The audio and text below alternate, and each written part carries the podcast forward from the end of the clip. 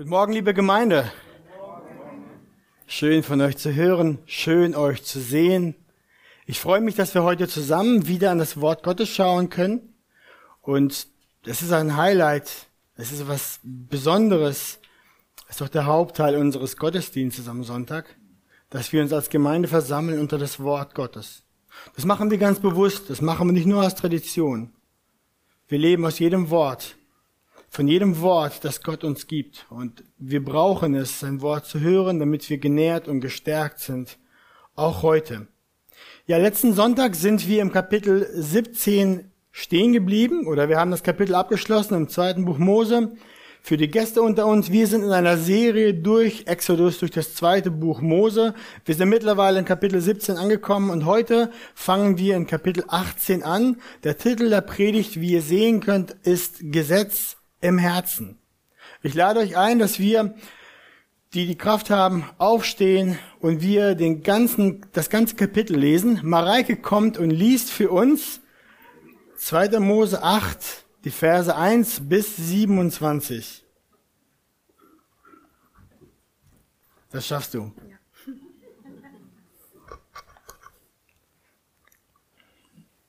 Und als Jethro, der Priester von Midian, Moses Schwiegervater, alles hörte, was Gott an Mose und an seinem Volk Israel getan hatte, ähm, wie der Herr Israel aus Ägypten geführt hatte, dann nahm Jethro, Moses Schwiegervater, die Zippora, die Frau Moses, die er zurückgesandt hatte, und ihre zwei Söhne. Der Name des einen war Gersom, denn er sprach, ich bin ein Fremdling in einem fremden Land geworden. Und der Name des anderen Eliezer, denn der Gott meines Vaters ist meine Hilfe gewesen und hat mich von dem Schwert des Pharao errettet. Und Jethro, Moses Schwiegervater, und seine Söhne und seine Frau kamen zu Mose in die Wüste, als er sich an dem Berg Gottes gelagert hatte. Und er ließ Mose sagen, ich, Jethro, dein Schwiegervater, bin zu dir gekommen und deine Frau und ihre beiden Söhne mit ihr.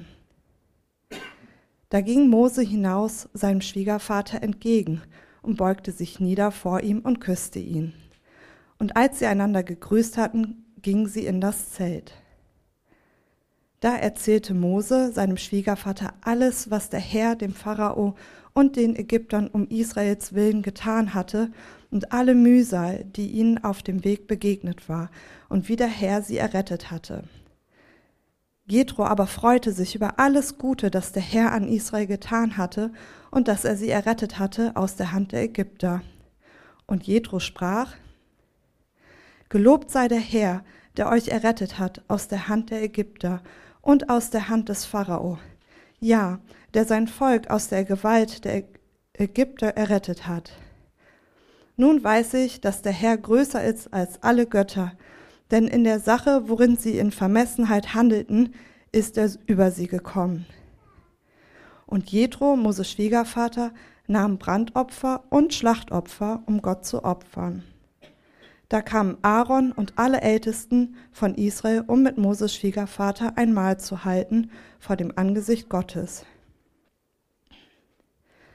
Und es geschah am folgenden Tag, da setzte sich Mose, um das Volk zu richten. Und das Volk stand um Mose her vom Morgen bis zum Abend. Als aber Moses Schwiegervater alles sah, was er mit dem Volk tat, sprach er, was tust du denn mit dem Volk? Warum sitzt du allein und das ganze Volk steht um dich her vom Morgen bis zum Abend? Mose antwortete seinem Schwiegervater, das Volk kommt zu mir, um Gott zu befragen. Denn wenn sie eine Rechtssache haben, kommen sie zu mir, dass ich entscheide, wer von beiden Recht hat, und damit ich ihnen Gottes Ordnung und seine Gesetze verkünde. Aber Moses Schwiegervater sprach zu ihm, es ist nicht gut, was du tust. Du wirst müde und kraftlos, sowohl du als auch das Volk, das bei dir ist. Denn diese Sache ist zu schwer für dich. Du kannst sie nicht, du kannst sie allein nicht ausrichten. So höre auf meine Stimme, ich will dir raten, und Gott wird mit dir sein. Tritt du für das Volk vor Gott und bringe ihre Anliegen vor Gott, und erkläre ihnen die Ordnung und Gesetze, dass du ihnen den Weg verkündest, auf dem sie wandeln und die Werke, die sie tun sollen. Sieh dich aber unter dem ganzen Volk nach tüchtigen Männern um, die Gott fürchten, Männer der Wahrheit, die dem ungerechten Gewinn Feind sind. Die setze über sie als Oberste über tausend, über hundert, über fünfzig und über zehn, damit sie dem Volk alle Zeit Recht sprechen. Alle wichtigen Sachen aber sollten sie vor dich bringen, und alle geringen Sachen sollen sie selbst richten. So wird es dir leichter werden, wenn sie die Bürde mit dir tragen.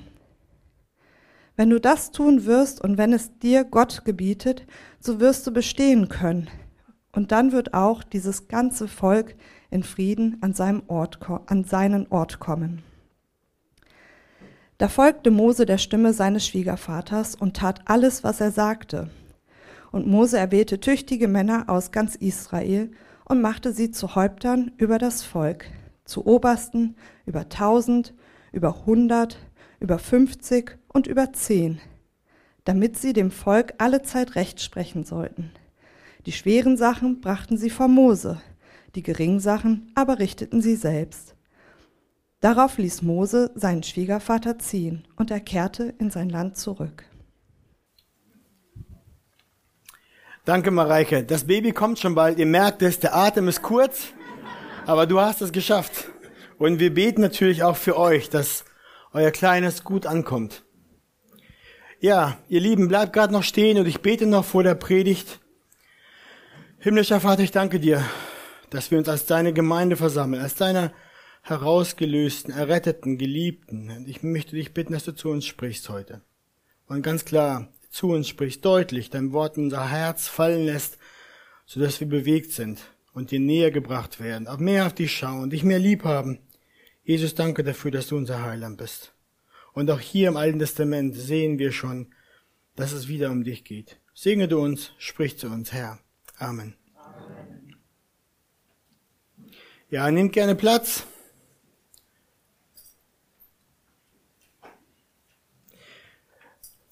Nachdem Gott sein Volk aus Ägypten durch das Eingreifen seines starken Armes, durch die zehn Plagen, durch Wunder herausgerettet hat aus dem Land Ägypten, aus der Sklaverei, und der Pharao mit seinem Heer ihnen nachgejagt ist und Gott dann durch das Wunder im Roten Meer die ganze Armee des Pharao ertränkt hatte, führte Gott sein Volk weiter durch die Wüste. Dort passierten die Israeliten eine Station nach der anderen. Zuerst waren sie in Mara, wo sie vor großem Durst gegen Gott murrten, anstatt zu ihm zu beten. Gott machte das bittere Wasser süß und das Volk lebte. Dann kamen sie in Elim an, ein Ort mit vielen Wasserquellen und vielen Palmbäumen. Dort gab Gott dem Volk einen Vorgeschmack auf das Land Kanaan, in das er sie führen würde. Dann führte er sie weiter in die Wüste Sinn, in der sie erneut gegen ihn murrten, nicht nur murrten, sondern sogar stritten. Diesmal waren sie hungrig. Aber wieder versorgte Gott dadurch, dass er ihnen Brot gab aus dem Himmel, Manna, und Fleisch gab, Wachtel. Dann kamen sie in Rephidim an. Dort murrte das Volk wieder, stritt gegen ihren Gott, weil sie großen Durst hatten und ihr Unglaube immer noch sehr groß war. In seiner großen Gnade, in seiner Geduld und in seiner Liebe strafte sie Gott nicht, sondern gab ihnen erneut zu trinken. Diesmal schlug Mo Mose auf den Felsen und frisches, sprudelndes Wasser kam heraus, so dass sie getränkt waren. Das Volk Israel ist wie ein kleines Kind. Und Gott sagte dies sogar auch explizit im Propheten Jeremia tausend Jahre später, dass er in diesen Tagen Israel bei der Hand ergriff um sie aus dem Land Ägypten herauszuführen. Deswegen ist das Bild nicht von ungefähr. Israel war mit ihrem Vater Gott, dem Gott Abrahams, Isaaks und Jakobs, auf der Reise, um zu lernen, wie ihr Gott war, wer er war, was es heißt, sein Volk zu sein. Und letzten Sonntag hatten wir davon gelesen, wie das Volk dann dem Berg Sinai immer näher kommt. Station um Station gehen sie auf dem Weg dorthin und dann auf dem Weg kurz vor dem Berg greifen die Amalekiter sie an und überfallen sie. Die Amalekiter wollen das Volk Israel daran hindern, dass sie vorankommen in das Land Kanaan. Eine Schlacht entbrennt zwischen Josa und seinen Männern und zwischen Amalek.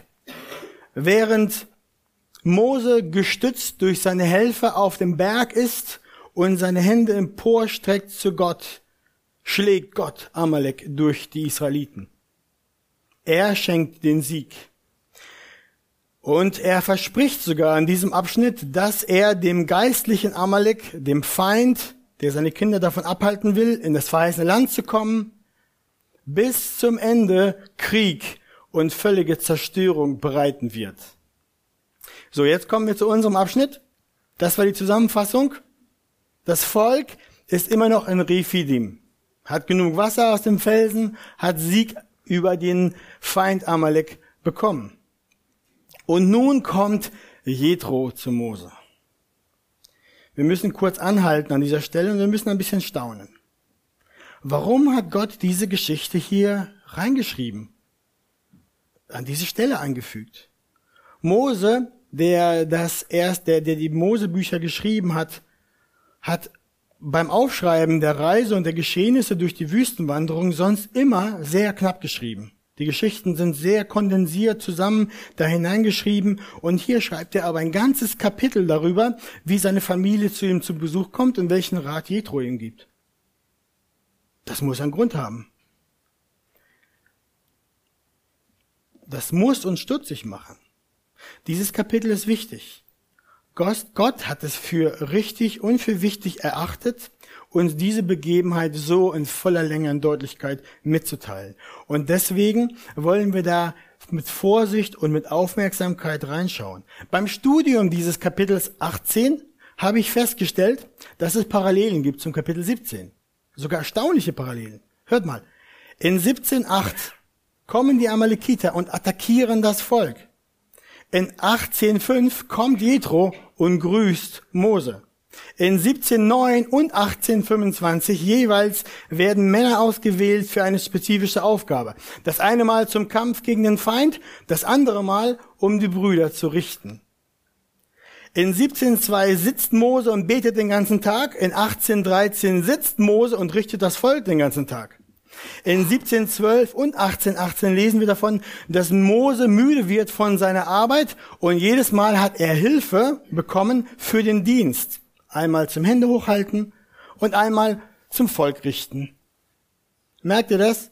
Kapitel 80 ist von Gott durch Mose so geschrieben, dass es nahtlos an Kapitel 17 passt. Und sogar einen Kontrast herstellt. Zwischen dem Volk Amalek, das kommt, um zu stoppen, und zwischen Retro, Jetro, der kommt, um zu helfen, dass das Volk weiter gut vorankommt. Deswegen lasst uns jetzt zusammen den Text schauen und sehen, was Gott uns in diesem Kapitel Wichtiges zu sagen hat. Der erste Punkt der Predigt. Jethros Erkenntnis. Wir haben in unserem Text gelesen, dass Jethro, das Moses Schwiegervater, vom Auszug Israels aus Ägypten gehört hat und jetzt zu Mose in die Wüste herauskommt. Er brachte Moses Frau, Zippora, und seine zwei Söhne, Gersom und Eliezer, zurück zu Mose. Interessant ist an dieser Stelle zu bemerken, dass Gott uns die Namen der zwei Söhne explizit nennt. Gott hat dabei nicht mal den Namen des großen Königs der Ägypter, Pharao, genannt. In der ganzen Geschichte wissen wir nicht, um welchen Pharao es sich handelt, aber Gott sagt hier, wie die Söhne Mose hießen. Und der älteste von den zwei, Gersom, sein Name bedeutet, ich bin ein Fremdling in einem fremden Land geworden. Und der Name des jüngsten Eliezer bedeutet, der Gott meines Vaters ist meine Hilfe gewesen und hat mich von dem Schwert des Pharao errettet.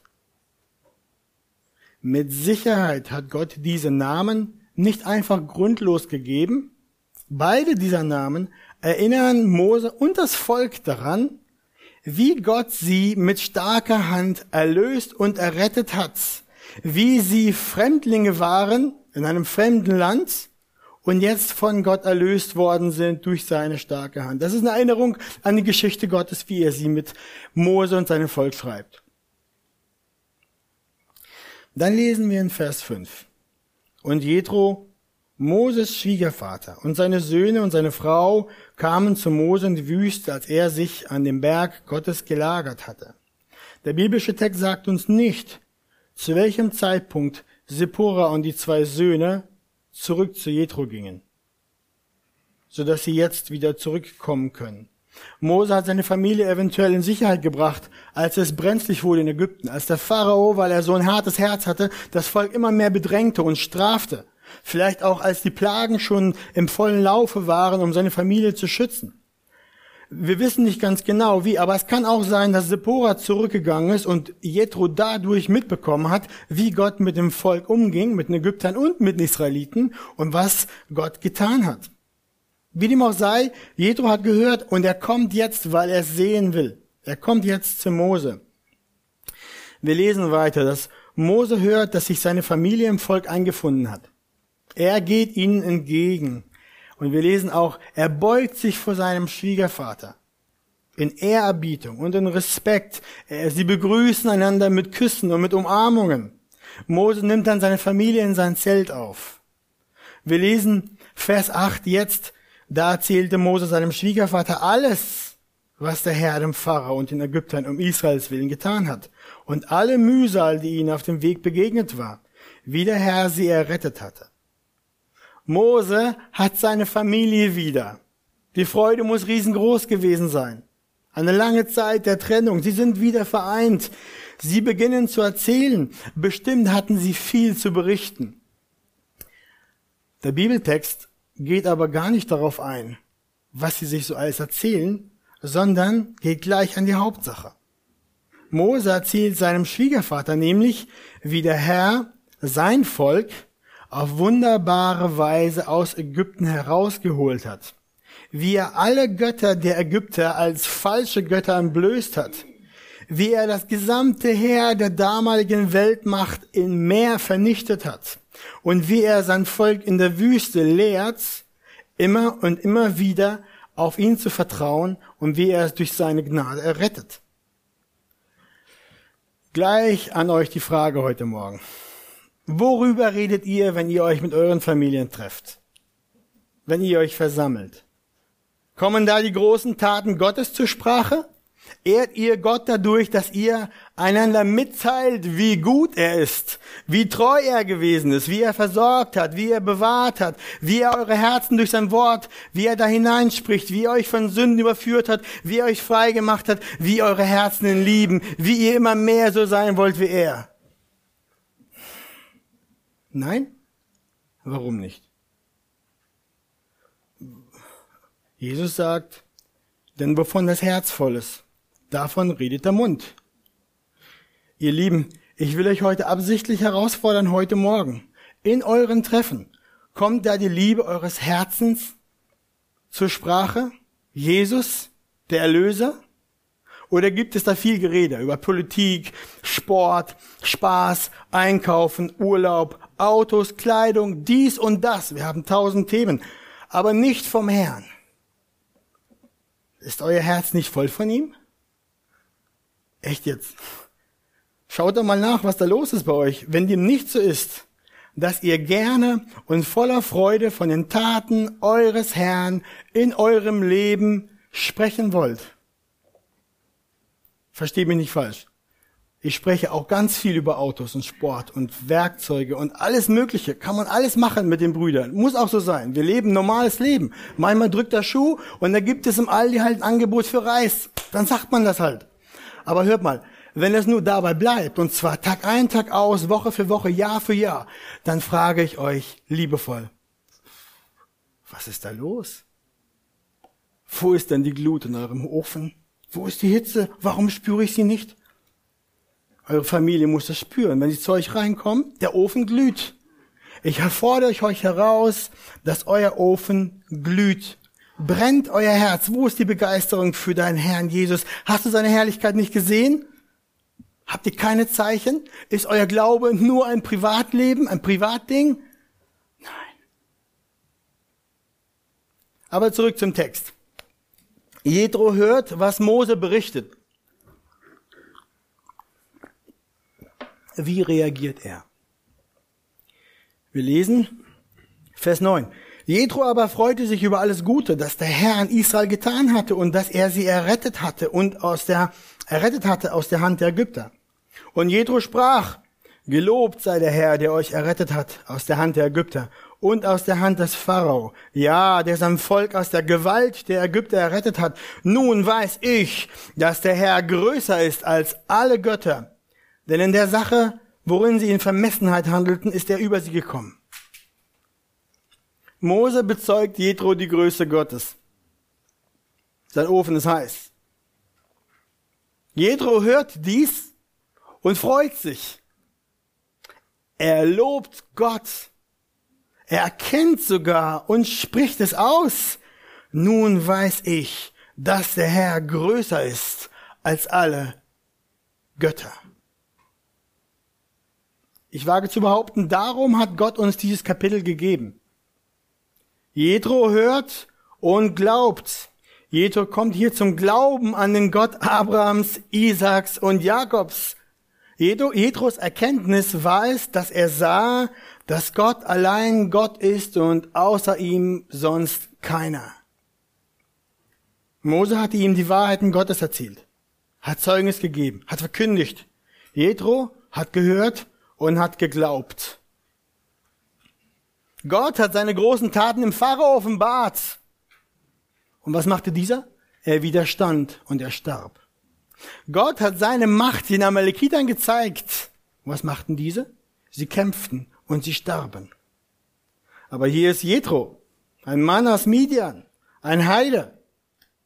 Er kommt, er hört und er glaubt, er versteht, er erkennt, dies ist die zentrale Botschaft aus dem zweiten Buch Mose. Gott, der Herr, ist größer als alle Götter. Er ist König der Welt. Er ist alleiniger Regent. Er ist Herr. Er ist souveräner König. Und kein Herr, kein Volk, keine Leute, keine Sturheit der menschlichen Herzen stellt sich ihm in den Weg. Wir sehen dann, was Jethro tut. Vers 12.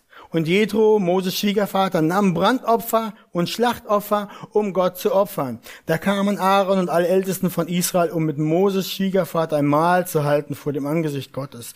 Jethro preist Gott mit seinen Lippen. Er betet Gott an mit Opfern. Er lädt ein zum Festmahl, um den wahren Gott zu feiern, den er erkannt hat. Jethro hat es begriffen, wer Gott ist, und er betet ihn an. Er bringt ihm Opfer. An dieser Stelle nochmal für uns, auch wenn wir es schon tausendmal gehört haben. Freund, der du nicht an Christus, Jesus Christus, den Sohn Gottes glaubst. Der dreieinige Gott der Bibel ist größer und mächtiger als alle anderen Mächte. Alle Dinge, die du wert achtest, auf die du dich verlässt, er ist größer. Es gibt keinen anderen Gott außer ihm. Erkenne das, so wie Jethro. Erkenne das an den Wundertaten aus der Bibel. Erkenne das durch die Wort, durch das Wort Gottes. Erkenne das auch an seiner Leitung in deinem Leben, wie er dich führt und da eingreift. Beuge deine Knie vor ihm und bete ihn an. Mache es jetzt, mache es freiwillig, denn der Tag kommt, an dem sich alle Knie vor ihm beugen werden, ob sie es wollen oder nicht. Christ, Staune erneut über deinen großen, mächtigen Gott. Er ist derselbe heute, wie er damals war. Er ist mächtig, die gleichen Taten zu tun. Er ist souveräner Herrscher, Regent über das Universum, Schreiber der Geschichte. Warum zitterst du dann vor der Ungewissheit der kommenden Tage? Vor möglichem Krieg aus der Ukraine, der nach hier nach Deutschland überschwappt? Vielleicht vor Infektion und Krankheit? Vielleicht sogar vor dem Ende der Welt? Warum zitterst du? Er ist der Herr. Er ist mächtiger Herrscher. Er ist der Herr, der begonnen hat in dir das gute Werk und der es auch vollbringen wird. Und keine Schafe werden fehlen. Keines seiner Schafe wird ihm abhanden kommen.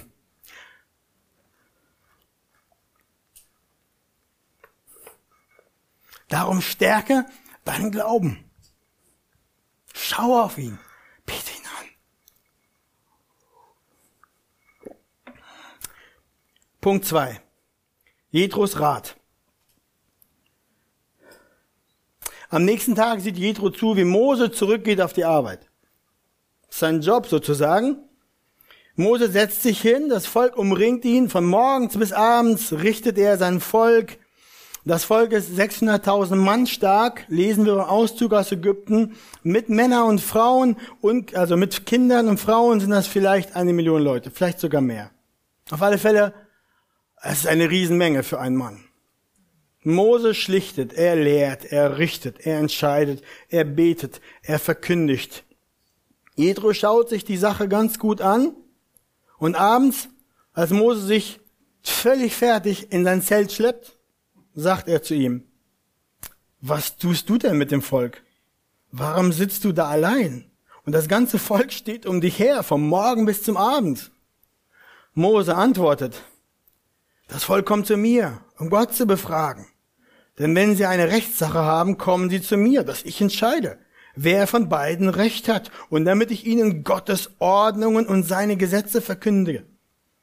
Die Aufgabe, die Mose innehatte, die war gut. Er befragte Gott für sein Volk, er entschied in Rechtsstreitigkeiten als Richter, er verkündigte ihnen die Offenbarungen Gottes, seine Ordnungen, seine Gesetze. Mose war ein Freund Gottes, wie sonst keiner. Im Alten Testament gibt's kaum einen Mensch, der so vertraut war mit Gott. Mose war der Auserwählte, das Volk zu führen. Gott wirkte durch ihn, Gott sprach durch Mose. Es war eine gute Arbeit. Trotzdem sagt Jethro im Klipp und klar, es ist nicht gut, was du tust. Wieso war das nicht gut? Das gehört doch zum Ruf eines Gottesmannes, oder nicht? Jethro begründet sogar sein Urteil. Er sagt, du wirst müde und kraftlos, sowohl du als auch das Volk, das bei dir ist. Denn diese Sache ist zu schwer für dich. Du kannst sie allein nicht ausrichten. Ihr Lieben, da ist Weisheit im Verständnis des Schwiegervaters. Mose ist trotz allem nur ein Mensch. Fakt ist, auch er wird müde und kraftlos, ungeduldig und ausgebrannt. Er ist kein Gott. Das Volk wird auch müde. Müde durch die lange Wartezeit, gestresst durch die kurze Anhördauer, wie bei einem super beliebten Arzt, bei dem man in zwei Minuten durchgejagt wird, kurze Anhördauer und frustriert, wenn Mose erschöpft wird und dann irgendwie urteilt, wie es ihm nicht gefallen hat. Das ist nicht gut, beurteilt Jethro und gibt ihm gleich einen weisen Rat. Schaut mal. So höre auf meine Stimme, sagt er. Ich will dir raten und Gott wird mit dir sein. Tritt du für das Volk vor Gott und bringe du ihre Anliegen vor Gott und erkläre ihnen die Ordnung und Gesetze, dass du ihnen den Weg verkündest, auf dem sie wandeln und die Werke, die sie tun sollen. Sieh dich aber um unter dem ganzen Volk nach tüchtigen Männern, die Gott fürchten, Männer der Wahrheit, die dem ungerechten Gewinn feind sind. Die setze über sie als Oberste, über tausend, über hundert, über fünfzig und über zehn, damit sie dem Volk alle Zeit recht sprechen. Alle wichtigen Sachen aber sollen, sich vor, sollen sie vor dich bringen und alle geringen Sachen sollen sie selbst richten. So wird es dir leichter werden, wenn sie die Bürde mit dir tragen.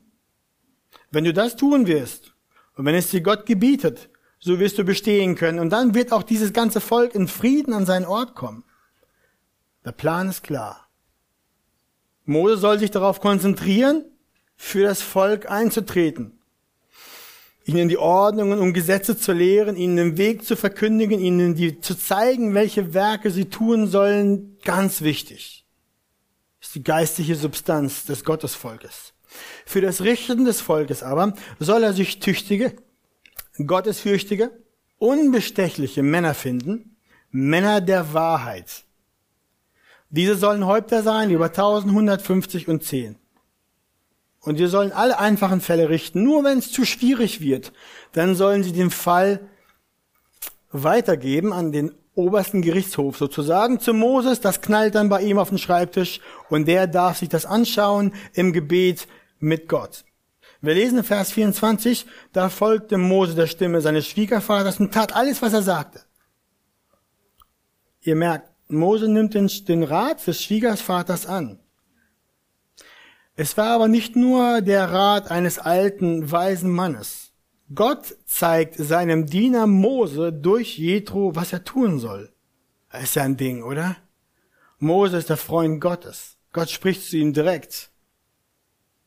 Konnte Gott Mose diese Weisheit nicht einfach so schon lange gezeigt haben? Na klar. Aber tut er nicht.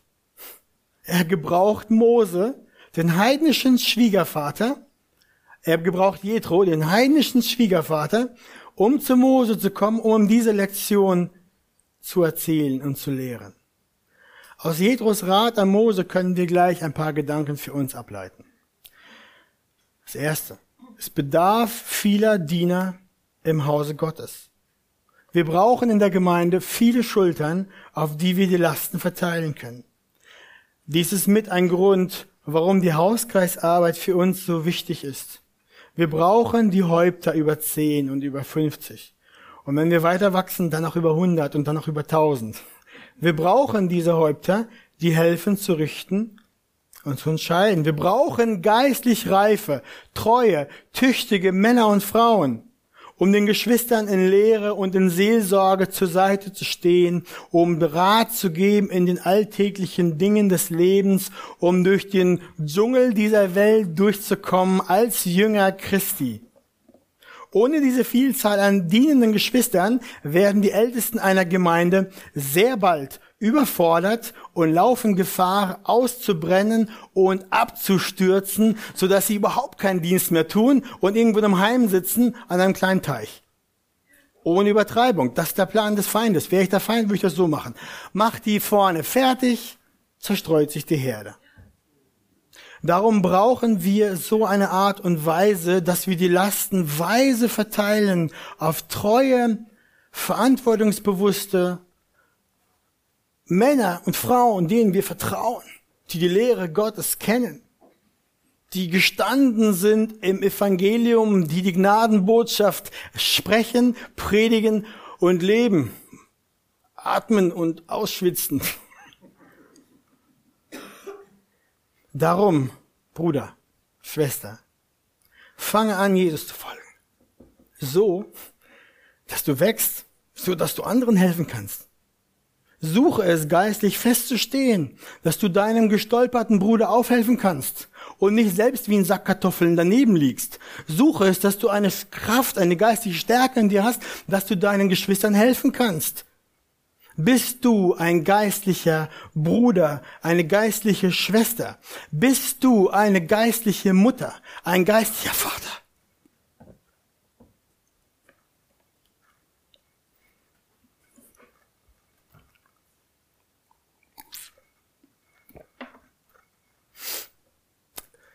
Geschwister, ist nicht gut genug, dass ihr kommt und guckt und zuschaut. Ihr seid alle ein Teil, ein Leib.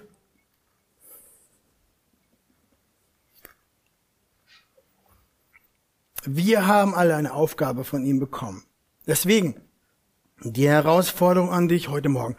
Ernährst du dich vom Wort Gottes gut genug, dass du gestärkt bist und dass deine Taschen voll sind, dass du deinen Geschwistern was geben kannst?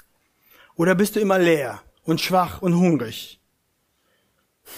Fülle deine Taschen so, dass du reichlich geben kannst. Wenn dein Bruder oder deine Schwester oder auch ein Freund oder auch ein Feind dir begegnet, damit du was geben kannst, damit du segnen kannst und nicht fluchst, damit du beten kannst und nicht widersprichst. Bist du selbst geistig schwach und krank? Iss und lies das Wort Gottes so, dass du stark werden kannst. Nicht, dass dein Stolz wächst und du denkst, du bist wer, sondern damit du im Hause Gottes ein Werkzeug sein kannst, das der Herr einsetzen kann. Suche deinen Herrn und werde stark im Wort. Schau dich um und sehe, wem du aus, aus deinen Geschwistern durch Ermutigung, durch eine liebevolle Ermahnung, durch ein Gebet dienen kannst. Durch ein gutes Wort, durch eine gute Tat. Der Herr bereitet sich Leiter zu hier unter uns für die Gemeinde. Das wird so sein müssen, damit die Gemeinde wachsen kann. Darum nimm die Nachfolge Christi ernst. Für dich und für die Deinen um dich herum. Dann wird es nicht mangeln daran, was der Leib Christi braucht. Es beginnt mit jedem Einzelnen von uns. Das beginnt mit jedem von uns morgen, wenn wir aus dem Bett rollen und die Bibel aufschlagen. Oder abends, wenn wir die Bibel auf zuschlagen, nachdem wir sie gelesen haben vom Schlafen. Aber ihr wisst, was ich meine. Es beginnt mit dir da zu Hause in deinem privaten Alltag. Da, wo du meinst, das interessiert kein Mensch. Oh doch. Suche den Herrn, denn er sucht die, die er senden will in die Ernte. Und jetzt Punkt drei. Gesetz im Herrn ist auch der Titel der Predigt. Diesen Punkt möchte ich aus unserem Text ein wenig ableiten. Wie kommt es, dass Mose von morgens bis abends dort sitzen und das Volk richten muss? Wie kommt es, dass das Volk Gott durch Mose befragt, was der Wille Gottes ist für ihre Entscheidungen? Warum wissen die es selber nicht? Warum können die selbst nicht entscheiden? Ja, wir wissen, Gott ist im Prozess, das Volk zu lehren. Er zieht es und trägt es an der Hand. Sie gehen durch die Wüste. Sie kennen ihn noch nicht. Er zieht sie auf ein Vater. Ein kleines Kind kann auch noch keine großen Entscheidungen fällen fürs Leben. Gott ist mit dem Volk unterwegs. Aber wie kennen sie ihn Gott? Sie kennen ihren Gott durch die Offenbarung, durch das Gesetz, durch das Wort, das von Mose hervorgeht. Und bald würden sie am Berge Sinai sein, wo er den Bund mit ihnen schließt und ihnen seine Offenbarung gibt. Dann kommt drittes Buch Mose, Levitikus. Alle Offenbarungen, Gesetze für das Volk gibt Gott ihnen, damit sie das, damit sie ihren Gott kennen. Aber Gott kennen tut man nicht dadurch, dass man sein Gesetz schön aufgeschrieben hat und es schön auf dem Regal stehen hat als so eine Serie von zwölf Bändern. Dadurch kennst du Gott nicht. Sondern du kennst Gott dadurch, dass du dieses Gesetz verinnerlicht hast und es in deinem Herzen ist. Einfach nur das Gesetz zu haben, ist nicht gut genug. Einfach nur ein, zwei, drei Bibeln zu Hause rumliegen zu haben, ist nicht gut genug. Bist du kein Jünger. Es muss ein Teil sein von dir. Und wenn ich sage Gesetz, dann meine ich nicht nur die zehn Gebote, das Alte Testament, sondern ich meine damit die ganze Offenbarung Gottes über sich selbst und seinen Willen in seinem, in seinem Wort. Es geht nicht darum, viel über Gott zu wissen. Es geht darum, ihn wirklich zu kennen. 40 Jahre nach dieser Begebenheit mit Jethro würde Mose dann zu seinem Volk, zum Volk sagen, 5. Mose 6, 6 bis 9, und diese Worte, die ich dir heute gebiete, sollst du auf deinem Herzen tragen. Und du sollst sie deinen Kindern einschärfen und davon reden, wenn du in deinem Haus sitzt oder auf dem Weg gehst, wenn du dich niederlegst und wenn du aufstehst. Und du sollst sie zum Zeichen auf deine Hand binden und sie sollen dir zum Erinnerungszeichen über deinen Augen sein. Und du sollst sie auf die Pfosten deines Hauses und an deine Tore schreiben. Die Kinder Israels mussten in der Wüste lernen, dass das Gesetz nicht nur einfach auf einer steinernen Tafel lebt oder auf einem Pergament oder auf einer Rolle, sondern auf ihre Herzen geschrieben sein muss. Es gehört dahin. So sollten das Gesetz ihren Kindern lehren, es immer und überall dabei haben, darüber nachdenken, darüber reden, David schreibt ganz oft davon. Wenn wir die Psalmen vorsichtig durchgehen, dann sehen wir das. In Psalm 119 sagt er auch, Vers 11, ich bewahre dein Wort in meinem Herzen, damit ich nicht gegen dich sündige. David bewahrt das Wort Gottes in seinem Herzen. Der Grund dafür ist, dass er nicht gegen Gott sündigt, sündige. Der Zweck des Gesetzes im Herzen zu haben und nicht nur auf dem Regal ist, dass die rechten Taten daraus kommen. Die rechte Art und Weise zu handeln und zu leben. Versteht ihr?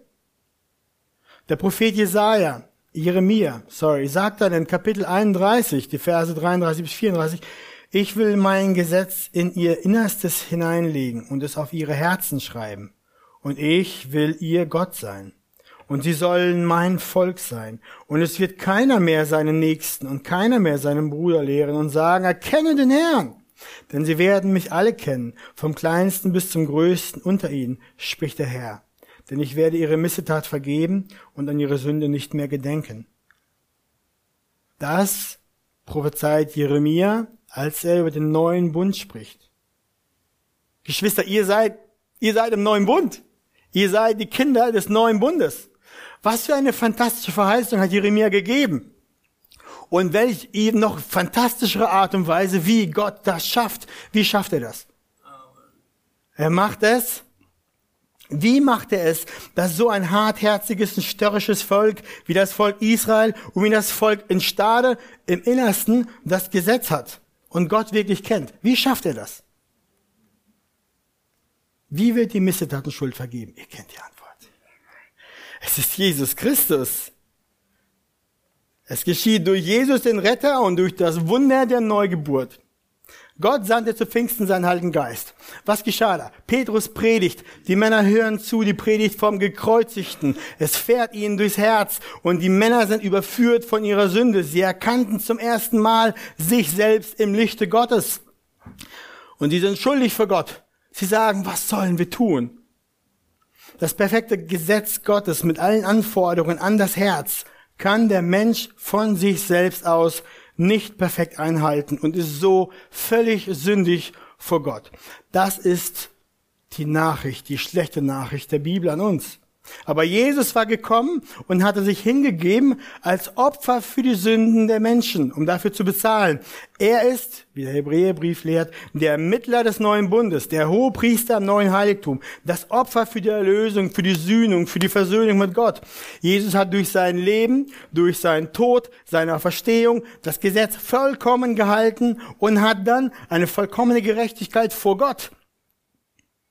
Wenn ein Mensch jetzt an Jesus glaubt, dass er der Retter ist. Dann wird er neu gemacht. Dann geschieht das Wunder der Wiedergeburt. Dann bekommt er ein neues Herz. Seine Sünde trägt Jesus. Die perfekte Gerechtigkeit Christi bekommt der Mensch und ist jetzt vor Gott angenommen und geliebt. Der Heilige Geist kommt und lebt in diese Menschen. Gott selbst lebt in diese Menschen auf einmal. Und was passiert dann? Gott, was hat Jeremia gesagt? Ich will ihr Gott sein. Sie werden mich alle kennen, vom Kleinsten bis zum Größten unter ihnen. Ja klar, wenn jeder Kleinste und der Größte an Jesus glaubt und der Heilige Geist in das Herz kommt, dann ist er ein Kind Gottes und kennt Gott. Klar, nicht alle gleich völlig und nicht alle gleich zu gleichen Tiefe und Ferne, aber sie kennen ihren Gott. Das macht Gott und er schreibt durch den Heiligen Geist das Gesetz auf das Herz. Wenn ein Mensch so an Jesus glaubt, dann wird er ein Kind Gottes und ist dann automatisch in Christus. Paulus sagt dann in Römer 8.1, so gibt es keine Verdammnis mehr für die, welche in Christus sind, die nicht gemäß dem Fleisch wandeln, so wie früher, ihre alte Natur, sondern gemäß dem Geist. Und wenn so ein Mensch erfüllt ist vom Heiligen Geist, Gott wohnt in ihm, dann erst ist ein Leben für Gott möglich. Ein Leben zum Wohlgefallen Gottes. Und so ein Mensch ist dann charakterisiert dadurch, dass er Gott gefallen möchte, dass er sich an seine Worte halten möchte, an seine Gebote, ihm gehorsam ist, nicht aus Angst oder Pflicht, sondern aus einer tiefen Veränderung von innen heraus, aus einer Dankbarkeit, aus einer Liebe. Dann sind dir die Worte Gottes und seine Auflagen gesetzt auf einmal nicht mehr schnurspiepe egal wie vorher, sondern wenn der Herr sagt, tu dies nicht, dann trifft das dich im Herzen, sagst, oh, ich habe es getan. Herr, vergib mir. Ich will das nicht mehr tun. So macht das ein Kind Gottes. Nicht, ach, ich habe das gelesen, aber das ist mir quer, ich habe da keinen Bock drauf. Ich mache das nicht. So spricht kein Kind Gottes. Nicht eins, das, das seinen Herrn liebt. Wir lesen dann, Jesus sagt und lehrt seine Jünger, bevor er ging, Johannes 14, 15 bis 17, liebt ihr mich? So haltet meine Gebote. Und ich will den Vater bitten und er wird euch einen anderen Beistand geben, dass er bei euch bleibt in Ewigkeit. Hier sagt er ihnen den Heiligen Geist voraus, der kommt. Das ist, hat er gesagt, bevor Pfingsten kam, dass er bei euch bleibt in Ewigkeit. Ja, der Heilige Geist bleibt bei uns in Ewigkeit, weil Gott ihn niemals nimmt. Den Geist der Wahrheit, den die Welt nicht empfangen kann, ja, weil sie tot ist und nicht ihm gehört. Denn sie beachten ihn nicht und erkennt ihn nicht. Ihr aber erkennt ihn, denn ihr bleibt bei und er bleibt bei euch und wird in euch sein. Gesetz geschrieben aufs Herz durch Christus, durch die Wiedergeburt, durch dieses Wunder, durch die Erfüllung des Heiligen Geistes. Geschwister, seht aufs Neue. Echte Kinder lieben ihren Heiland. Sie wollen seine Gebote und seine Lehre halten. Sie kümmern sich sehr viel darum und sehr wohl darum, was Gott zu ihnen spricht in ihrem Leben. Sie können nicht einfach so gegen die Worte Gottes gehen, ohne dass sie viel Schmerz im Herzen haben und ihr Gewissen sie schlägt und der Heilige Geist sie sticht und beißt. Geschwister, seht aufs Neue, das Gesetz ist durch Jesu Werk, durch den Heiligen Geist auf eure Herzen geschrieben. Heißt das, wir halten die zehn Gebote? Na klar, noch viel mehr. Der Heilige Geist schult unser Gewissen, sodass, sodass das Wort durch das Wort und zieht uns und zieht uns immer weiter. Er will uns verändern, er will uns das Ebenbild Christi verändern, sodass wir ihm ähnlicher werden, sodass wir unsere Sünden immer mehr lassen und ihm immer ähnlicher werden. Bruder, Schwester, liebst du deinen Jesus? Hältst du seine Gebote? Folgst du seiner Lehre? Hast du einen Hunger und einen Durst nach ihm, nach seinem Wort? Die Bibel nur im Schrank zu haben, ist nicht gut genug. Du musst das Wort kennen. Du musst es in deinem Herzen haben. Denn dann wirst du ihn immer mehr erkennen und wirst ihn immer mehr lieb haben, ihn immer tiefer lieb haben. Ein Vers am Morgen ist ein guter Anfang, aber um stark zu werden, musst du bei weitem mehr essen als nur ein Vers am Tag. Beschäftige dich mit einem Wort deines Herrn, den du so sehr lieb hast dann wird dein Herz voll sein davon. Und dann wird es auch überfließen. Und dann wirst du auch von den großen Taten reden wollen. Und dann wirst du sogar mit deiner Familie darüber reden. Mit der Familie ist oft am schwersten, ich weiß.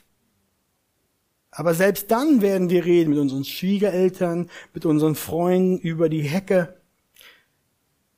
Lass dein Herz voll sein davon, so wird es überfließend sein. Und du, Freund, heute Morgen, kennst du Jesus nicht? Ist er nicht dein Herr und dein Retter? Dann geh heute nicht weg. Geh nicht weg, ehe du ihm dein Leben übergeben hast. Denn nur so wirst du vor dem kommenden Unheil errettet. Nur so kriegst du Frieden mit Gott. Nur so hast du ewigen Eingang zu Gott. Amen.